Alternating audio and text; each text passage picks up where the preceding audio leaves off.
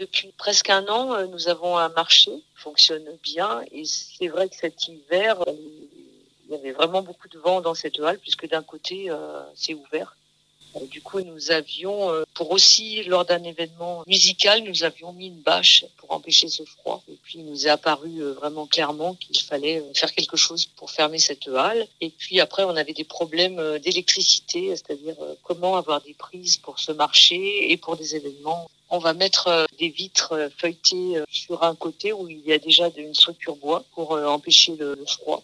Et puis de l'autre côté, il va y avoir une installation électrique avec un spot. Et par la suite, on aimerait euh, rejoindre les pierres aussi. On espère fin du mois.